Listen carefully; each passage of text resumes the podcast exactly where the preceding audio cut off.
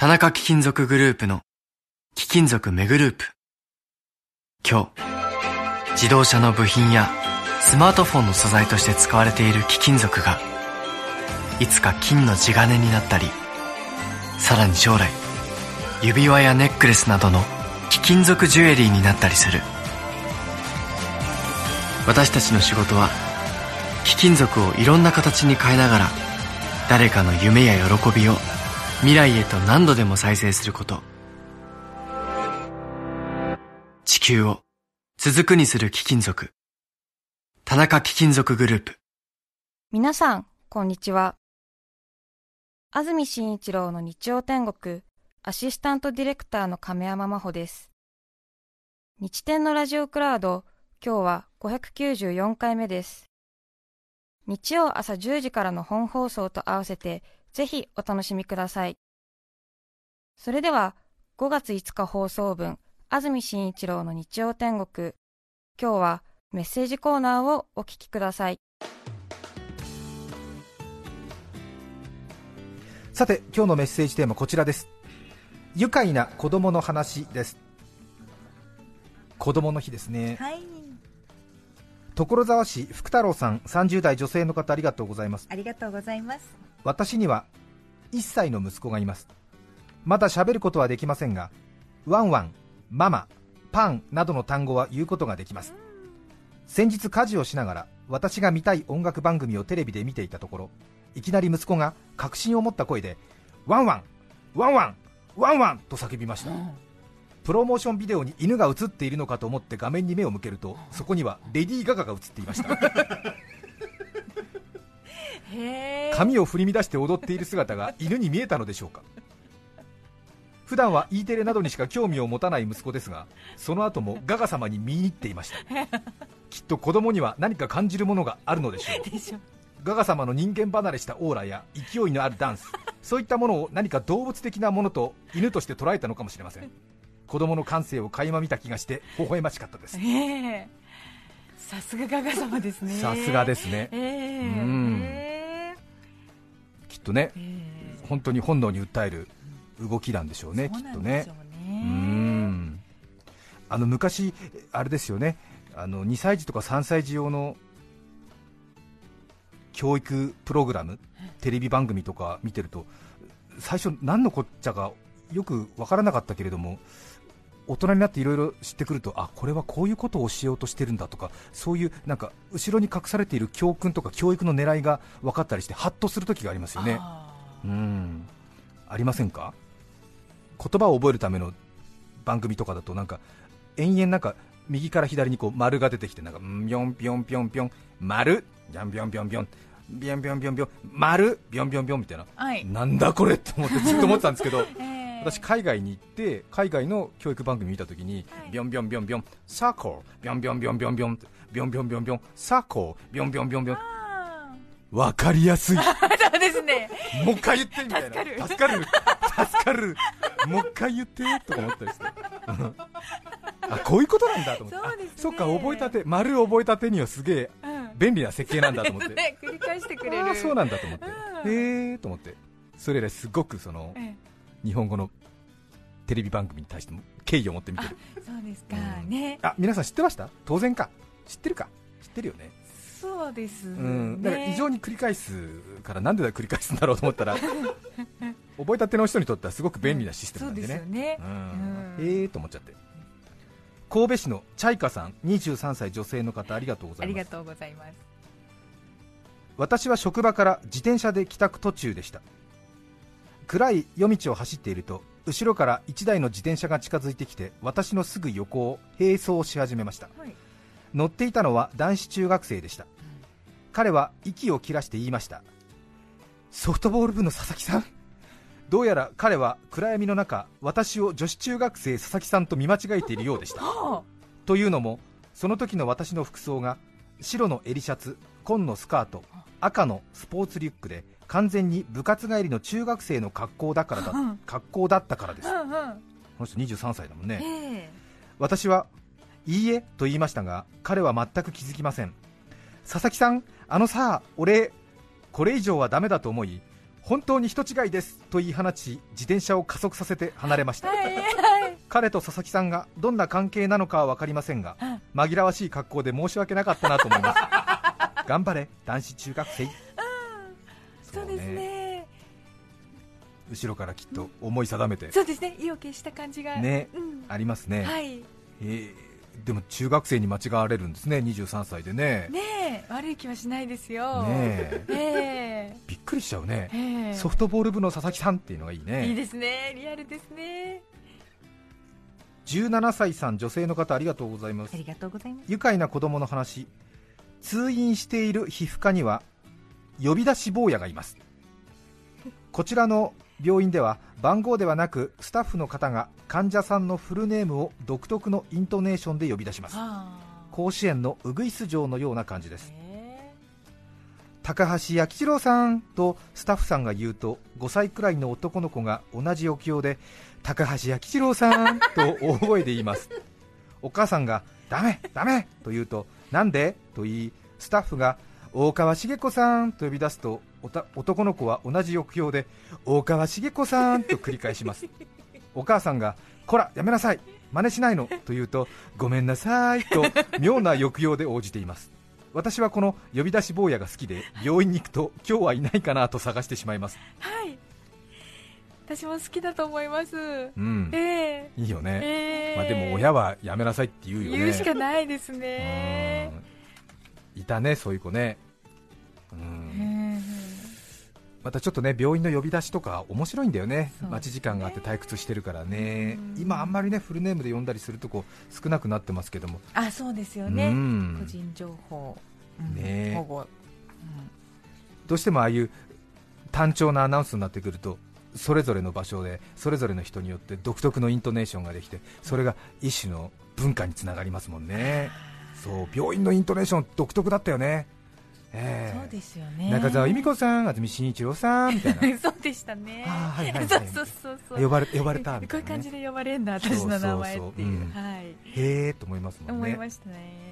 車掌さんもね独特のイントネーションある方いてえ好きだあるいはちょっと慣れないっていう人がいたりしますけども、ええ。前も話したと思いますけども20年くらい前に新宿駅に宮崎さんっていう有名な駅員の方がいらっしゃって宮崎イントネーションっていうのがあって、その人の駅のアナウンスが絶品だったと、ええファンの間では言われてるんですよね、え普通はねなんか3番線に電車入りますとかね、うん。そういうねお下がりください4番線電車入りますみたいな感じなんですけどねそうです。宮崎さんの場合はイントネーションが全て逆アクセント逆アクセントということで普段と違うアクセントやイントネーションで人々の注意をより喚起するっていうね、うん宮崎メソッドって私は呼んでたんですけどね、えー。そうですそうですそうです、普通はね7番線に電車入りますとかなんですけど7番線電車入りますっていうんですね。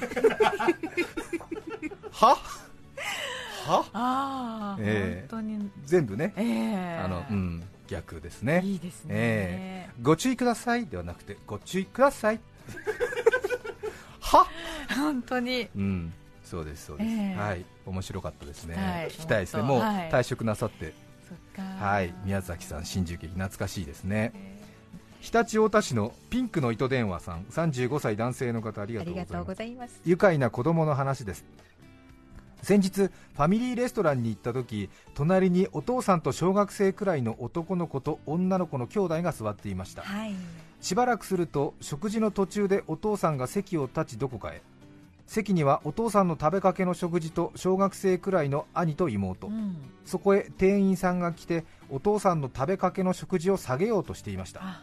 するとお兄ちゃんと思われる男の子が勇気を持ってお父さんがまだ食べてる途中です。持っていかないでください。お願いします。と一言、はい。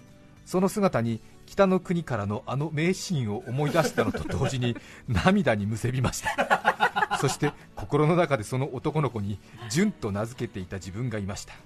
今の小学生が北の国からを知ってるかどうかは分かりませんが愉快な子供というかしっかりした子供でした。本当ですね、ん。あれは、あれですもんね。逆ですもんね、うん。親が子供の食事に対して言ってあげるんですよね。そうそうそうそうそう、富良野のね駅前のラーメン屋さんでね、うん。そうそう潤くんがね、うん。あのー丸太小屋の家事の不始末を告白したんだっけな、うん。そんな感じですよね、うん、子供がまだ食べてるでしょうかっていうことですよそうでねすよね。うん。へ数字ないよ若い人。そうですね。え。うん。やだやだ。お父さんがまだ食べてますから。お父さんがまだ食べてますから、まあ、でも確かにちょっとね勇気振り絞って言った小学生のその一言にはグッとくるかもしれないね。本当に。偉いなと思うよね。いいいい子だ。ううんん、ありがとう。蓮田市のマーベルさん29歳女性の方ありがとありがとうございます。うございます。カウンター接客業をしています。何屋さんかな？うん。パソコン越しに座ってお客様とお話をするのですがはあ。る日5歳くらいの男の子とそのお父さんが来店されご依頼のままにパソコンで操作をしていたところねえパパ見てこのパソコン女すごいよと私のキーボード打ちを褒めていただきましたまあ特段早いわけでもないのでカチャカチャとキーボードを打つ音が子供心に響いたのでしょう。あ素直にすごいと思える心がすくすくと育ちますように。ーうん。そうですね。う。ん。パソコン女？パソコン女ってすごいね。センスが素晴らしいね。ねえパパ見て。このパソコン女すごいよ。なんか褒められてるんだけど。うんなんかちょっと、ううんん。パソコン女、そうね、うん。猫耳女みたいなことでしょ多分ね。猫女とかそういうことだよねははきっとね妖怪的なこと、うん、いやでもなんか、妖怪、いろいろあるね。そうですね。面白いですね。よくこのマーベルさんはムカッとしなかったね。そうですね。そこについては、あの流していらっしゃる。パソコン女。ねえこのこのパソコン女すごいよパパ ななんでそんな言い方するのよっていうね。パソコン女って何よっていう話だよね。受付のお姉さんとか言ってくれればいいのにね。うーん。まあねその子のね可愛さとかねね。声の張りにもよるでしょうそうねそこの場にいたらね、すごいうん。きっと違ったんだろうな、そうね。んん。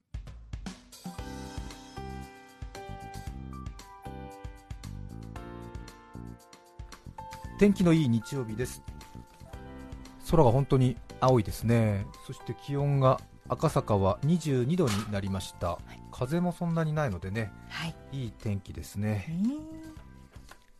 さて今日は子供の日ということもありまして愉快な子供の話いただいています。悦子さん女性の方ありがとうございます。ありがとうございます。我が家の27歳の具足が幼稚園の頃、はい。たくあんをずっと口の中に入れたまま白の大根に戻したことがありました。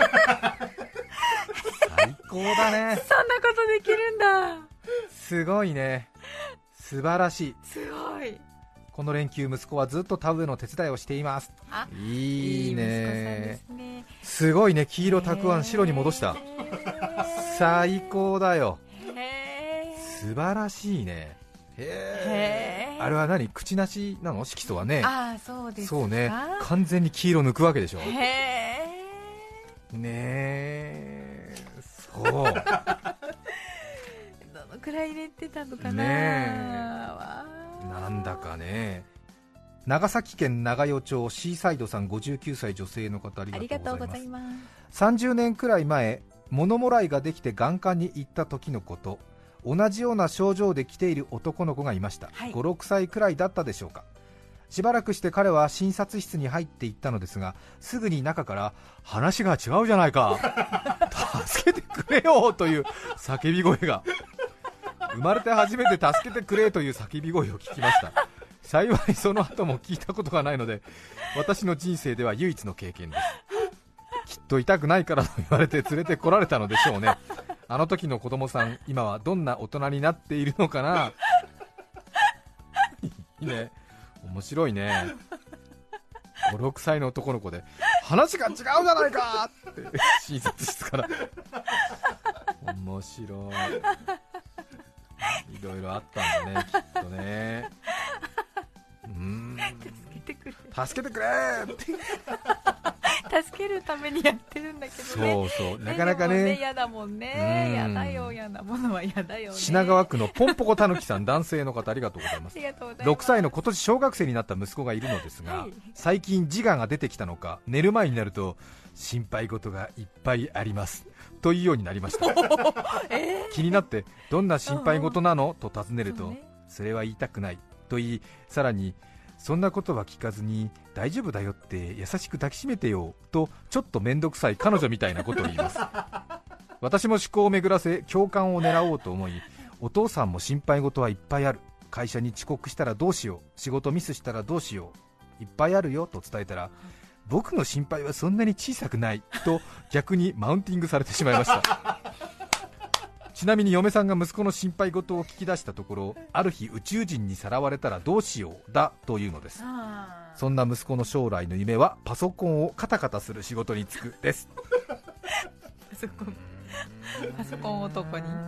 へえ。そうなのね。うん。ね。まあまあ気持ちわかりますけどね。桶川市くるみボタンさん45歳女性の方ありがとうございます。冬の夕方に買い物からの帰宅中近所のお宅で家から締め出されている少年に遭遇しました。暗くてよく見えなかったのですが声の感じから少年は小学生低学年くらいの様子でお宅の玄関先でお母さんと何やら大声でやり合っていました、はい、ね私も何回か経験ありますよ、うん、お母さんが何度も片付けなさいって言ったよね。何度も宿題を先にやりなさいって言ったよねと大きな声で言ったところ少年も大声でやったよ宿題はやったよ何とも言うけどもう宿題はやりました。2割はやりました。と 大きな声で返事をしていました。そこに通りかかった私は少年よ宿題は9割はやろうよと笑いをこらえながら帰宅しました。よそ様のお子さんだとへりくつも可愛らしく聞こえますね。そうですね。うん。2割はやったか2割ね。2割はねなかなかまだ家に入れてもらえないと思うけどね。5月5日放送分安住紳一郎の日曜天国メッセージコーナーをお聞きいただきました。それでは今日はこの辺で失礼します。安住紳一郎の日曜天国。今日5月5日は子供の日。屋根より高い鯉のぼり父がしょんぼり疲れが浮き彫り。FM905 AM954 お聞きの放送は TBS ラジオです。さて来週5月12日のメッセージテーマは最近気づいたこと。ゲストは坂道研究家沢村浩太さんです。それでは来週も日曜朝10時 TBS ラジオでお会いしましょう。さようなら。安住紳一郎の TBS ラジオクラウド。これはあくまで試供品皆まで語れぬラジオクラウド。ぜひ本放送を聞きなされ。954905